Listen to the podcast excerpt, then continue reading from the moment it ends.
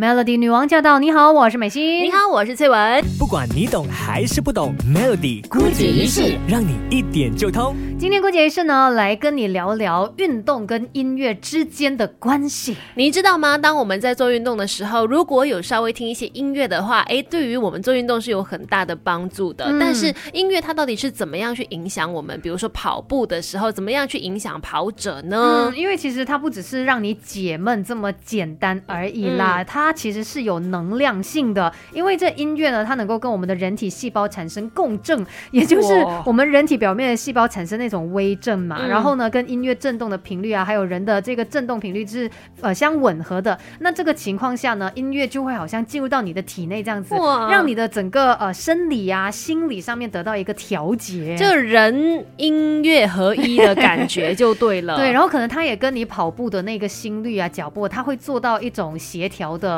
功能这样子哦，哇，真的是太神奇了。那有的时候呢，其实音乐对于速度的影响，其实也是很很有它的影响力的。比如说在跑马拉松的时候，你有没有发现，可能如果身边有播放一些比较激昂的音乐啊，我们往往都会跑得比较快的。为什么呢？就是音乐的节奏对于我们跑步的影响，它通过节奏去影响我们跑步的时候的节奏，然后再去调节我们跑步的频率还有步幅，以达到这个调节速度的作用。步幅就是呃，你每一个步伐的。的那个幅度，嗯，对，而且呢，英国专家也有研究来证实了这样子的一个理论哦。再来就是呢，你在听音乐的时候，你会感觉到你跑步的时候没有那么累了，因为音乐可以降低跑步的疲劳程度哦。曾经有一个研究表明，在长时间的跑步过程当中，如果有听音乐的话，可以显著的减轻跑者的疲劳的感觉，也可以延长他运动的时间。特别是快节奏的音乐，还有那些他自己可能喜欢听的音乐，对于跑步的作用是更加的明显的。对，因为很多时候我们在跑步的过程当中，你会有那种疲劳的原因，可能就是你没有控制好你的节奏。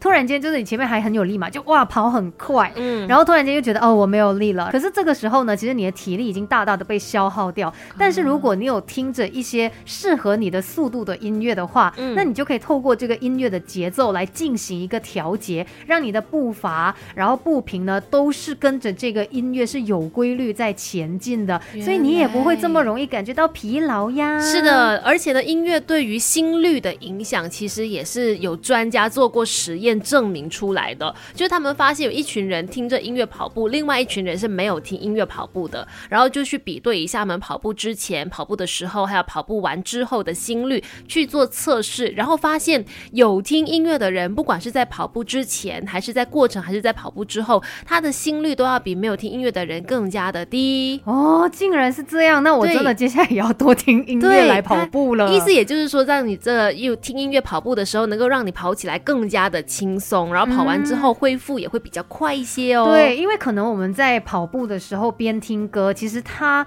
会让你在跑步的过程当中不会觉得这么无聊之外呢，它也可以减轻你心理上面的疲劳感，因为可能它就分散你的注意力啊，你就不会一直很专注说哇我很喘啊，我很累，我脚很酸，反而你会去听那个音乐，会去听歌词等等的，步伐也变得。轻快了，所以跑步也变得比较快乐一些。现在的问题就是怎么样去选择适合你跑步的时候听的 音乐呢？等下选错，然后跑到没有力、没有力这样子就糟糕了。对，所以要选择适合你的跑步速度的歌呢，最主要的就是要了解一个概念，叫做 BPM，就是 beats per minute，就是这一首歌呢。它每分钟有多少拍？其实这是一个音乐单位来的。那呃，它就是用来量那个音乐的速度嘛。嗯。所以呢，你就看一下，通常呢，我们就是要先去了解自己慢跑的一个心率范围，嗯，就是你的那心跳的速度啊。嗯。然后你要选 BPM 值比你的这个慢跑心率再高大概百分之五左右的歌曲。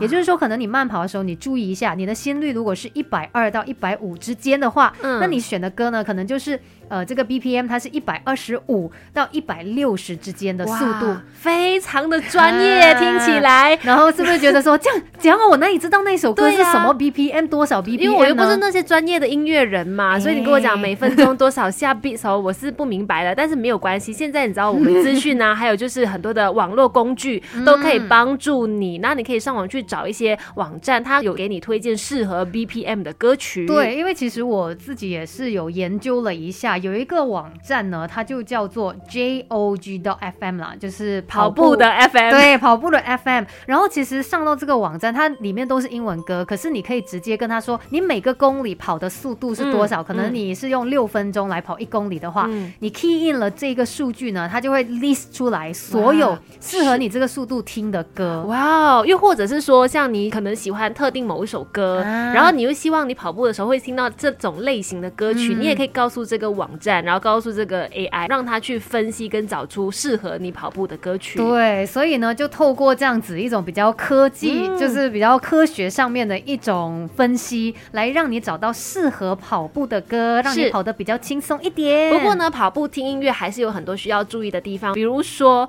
我想在马来西亚大家都会特别担心这一点哦，因为可能你跑步的环境是不是足够安全的，对，让你可以耳机塞进耳朵也 OK。如果你是在户外跑，就是有车辆啊，有很多人的话，那当然就是可能不要听音乐会比较好，再不然就是把音量调小一点，是不然你没有办法关心到你身边的一个环境的状况。嗯除非你是在一些真的是标准的赛道里面，嗯可能一些体育馆里面练跑的话，那你还是可以听音乐。对，可是呢，如果你是一个严肃认真的跑者，哇哎，那你就可能就是不建议听音乐啦。为什么？因为严肃的跑者要怎么样？因为严肃、比较认真的跑者，他们可能要更关注的是自己的心率、自己的呼吸跟自己的脚步，嗯所以不应该被音乐去影响到他，而是应该自主性的去控制他的身体。是。所以原来我是一个严肃的跑者，因为你 其实还有另外一种人呐、就是在跑步的时候是看风景多的，哦，啊。看美女吧，很多我身边有朋友都没有是这样，就是可能 看一下天空啊，然后花花草草啊之类的，还感受有风。对，或者是我身边有朋友说，我跑步就是我放空的时候也，我可是以稍微的休息一下的时候，所以